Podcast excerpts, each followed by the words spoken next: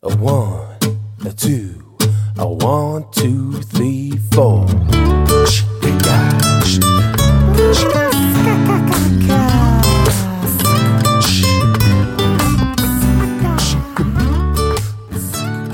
Hallo und herzlich willkommen zu einer neuen Folge von Julian Heck Daily. Ich habe wie immer was für euch vorbereitet, beziehungsweise ist es diesmal kein Gedanke, der mir so durch den Sinn geht, sondern eine Frage, die ich heute bekommen habe. Und zwar bezieht sich die Frage auf die Episode, wo ich darüber gesprochen habe, dass ich so viele Bücher lese, aber noch mehr Bücher habe. Vielleicht kannst du dich erinnern. Und jetzt wurde mir die Frage gestellt, ähm, wenn du so viele Bücher liest, ähm, liest du die Bücher dann nur oder markierst du auch, schreibst wichtige Passagen auf? Ja, also wie schaffe ich es, dass ich die, ähm, dass ich die Essenz eines Buches auch umsetze oder zumindest nicht vergesse? Das ist die Frage. Also wie gehe ich sozusagen beim Lesen mit Büchern um? Und ich mache das so, ich schreibe nicht in Bücher rein, weil das bringe ich nicht übers Herz. also jetzt ganz im Ernst, ich schaffe es nicht in Bücher reinzuschreiben, weil ähm, ich einfach nicht will, dass die Bücher benutzt aussehen.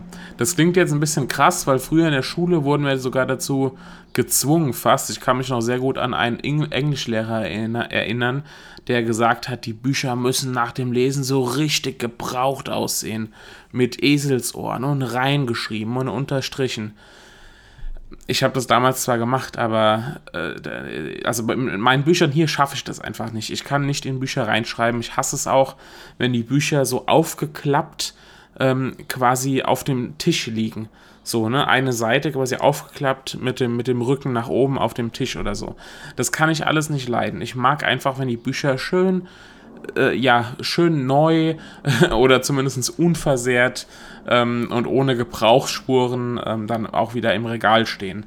Das heißt, ich unterstreiche nicht oder schreibe nichts rein, sondern ich habe so kleine bunte Klebezettel, so kleine Klebestreifen, wo ich dann ähm, quasi, wenn eine, wenn eine Textpassage oder so ist, die für mich interessant ist oder wo ich nochmal reinschauen will, ähm, wo ich dann einfach auf der jeweiligen Seite, an der jeweiligen Stelle so einen bunten Klebezettel reinklebe.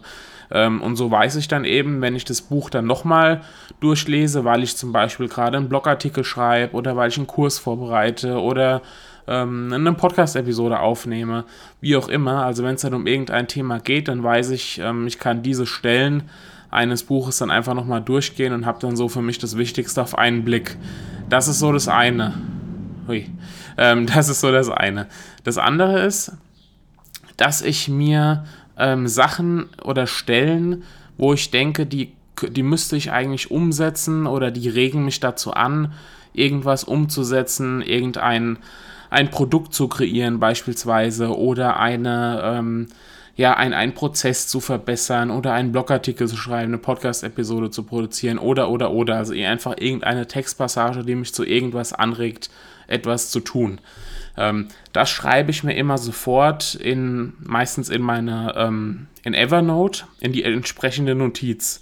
Also ich habe Notizen zum Beispiel zu äh, mit einer Ideenliste für Podcast-Episoden, jetzt nicht für diesen Podcast, sondern für meinen ähm, Personal Branding Podcast.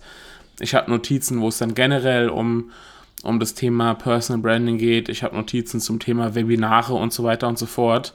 Ähm, also auch so eine kleine Know-how-Sammlung, die für mich eben relevant ist, die ich nicht ähm, einfach abspeichere, um ja, eine, eine, Wissensbibliothek zu haben, sondern mit der ich halt wirklich was anfangen will. Und wenn eben so Textpassagen da sind, dann kommen diese Notizen, ähm, was ich eben tun möchte, was ich umsetzen möchte, kommen dann direkt in Evernote rein, sodass ich dann eben auch ins Handeln komme und das Buch ja nicht nur zur Inspiration gelesen habe, sondern eben damit dann konkret auch was anfangen kann. Das ist so mein Verfahren, wie ich mit Büchern umgehe. Klebezettel reinkleben, und ähm, entsprechende Maßnahmen, Ideen und so weiter ähm, in Evernote notieren. Das äh, mache ich. Also ich führe kein, kein Buch oder für keine, ähm, gibt auch irgendwelche Tools dafür, wo man dann die wichtigsten Passagen rausschreiben kann. Ich glaube, Calvin Hollywood ähm, äh, schreibt nochmal die ganzen unterstrichenen Stellen eines Buches, schreibt sie nochmal in der Evernote-Datei oder wo auch immer rein.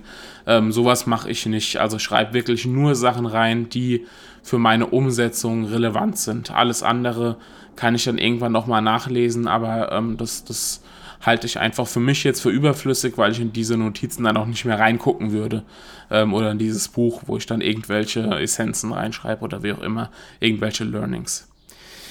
Ja, ich hoffe, die Frage konnte ich gut beantworten. Das ist mein Verfahren. Du kannst natürlich gerne mal schreiben ähm, oder mir, mir eine E-Mail schreiben oder bei Facebook schreiben oder wo auch immer, wie du damit umgehst, wie du Bücher bearbeitest, wie du da die ähm, ja, Essenz rausfilterst und was du damit machst.